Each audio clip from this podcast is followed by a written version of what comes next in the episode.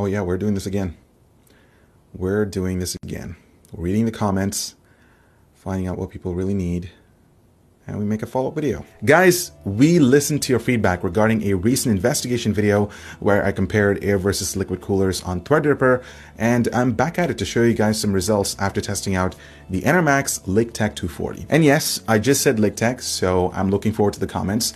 Uh, it's a really odd name from Enermax. I'm not really sure why they named their coolers that way, but anyways, Moving on. Now, if you don't recall that video, here's a quick rundown. I tested four coolers, two of them being AIOs from NZXT, specifically the Kraken X52 and X62, and the other two were air coolers from Noctua, the NHU12STR4 and the NHU14STR4.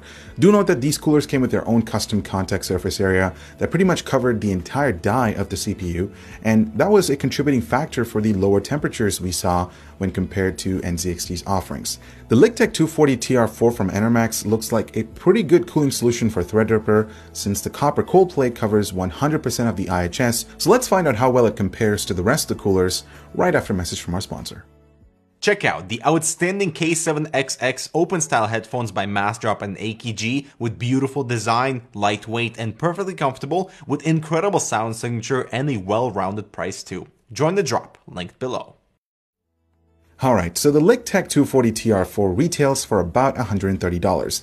And as the name implies, this is a 240mm all-in-one liquid cooling solution. Now, if you're looking for something a bit bigger, they do offer a 360mm variant for an extra $20. And interestingly enough, I did notice a 280mm variant on their website, but oddly, I wasn't able to find availability and pricing on that particular model, so perhaps we could expect that in the near future. The radiator is 39 millimeters thick, and here's a quick comparison shot to the X62 without any fans installed. It's a bit on the thicker side, so that could cause mounting issues inside a standard case, uh, because if you add the fans on top of the rad, that could impede motherboard installation when placed in a top mount position. Luckily, I had no issues installing this AIO inside the Air 540 from Corsair, but I would still highly recommend checking case compatibility if you decide to get this cooler. The two included 120mm fans are built really well, and they feature anti-vibration rubber pads pads to help with acoustics. The premium polyamide rubber tubing made installation of breeds and it's really flexible plus you don't have to worry about accidental leaks which are mostly common within AIOs that come with PVC tubing. Now what's really interesting about this particular cooler is its custom designed water block slash reservoir combination unit. It claims to deliver a high flow rate up to 450 liters per hour for superior cooling performance and all of that is backed by the copper cold plate that covers 100% of the IHS on Threadripper processors. The patented shunt channel technology enables the cold plate to eliminate the boundary layer to increase coolant flow momentum and accelerate heat transfer performance. I guess we'll find out how well that plays out in the results. Alright, let's talk installation for this AIO. If you recall my recent BTS episode, I mentioned how I had a tough time placing the pump on top of the CPU due to incompatibility issues within the bracket and the standoffs. Well, it turns out that the bracket can be removed completely from the pump and it can be readjusted to fit the socket. So shout out to David for pointing that out in the comments because I totally missed that. And oddly enough, Enermax doesn't have any of that info in the manual or the website. So I do want to take this time to apologize for misinforming you guys regarding incompatibility issues because uh, that's really not the case here. It's just I completely missed that part. So if you do end up picking one of these coolers, make sure to slide the bracket all the way into the pump for it to fit the standoffs.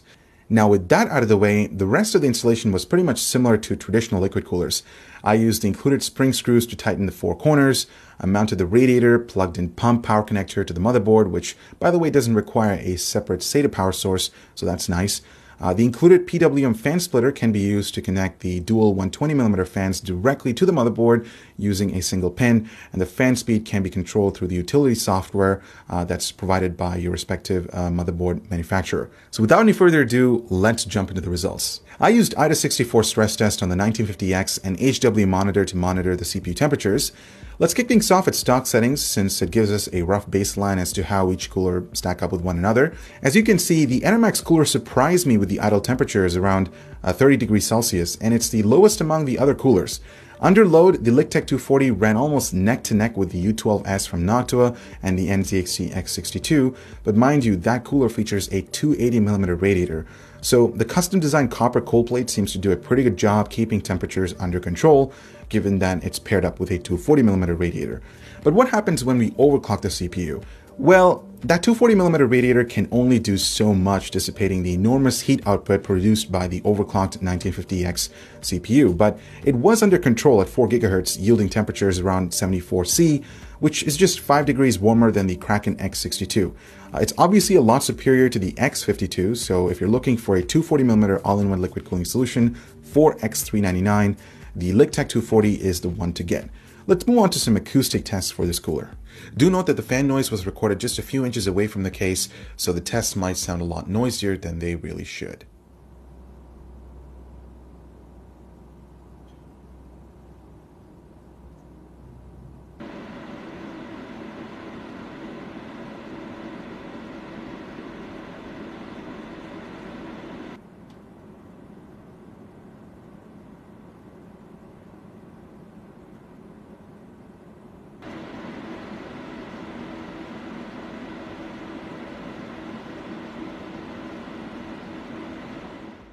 So I hope those results answered some of your questions regarding how the Enermax cooler performed with respect to NZXT's offerings and Noctua's uh, air coolers. Let me know what you guys think about the, the Enermax Liqtech 240. Is it something that you would look into if you consider switching to Threadripper?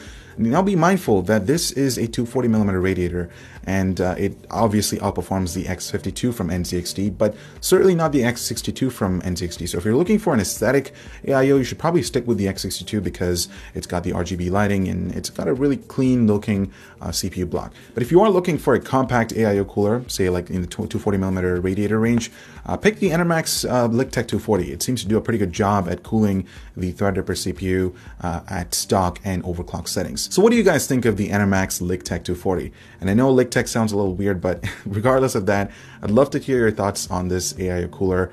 Uh, and of course, its performance when compared to the other coolers that I mentioned. Uh, leave a comment down below. I'm Ibor with Hurricane X. Thank you so much for watching. Make sure to subscribe for more similar content, and we'll see you in the next one.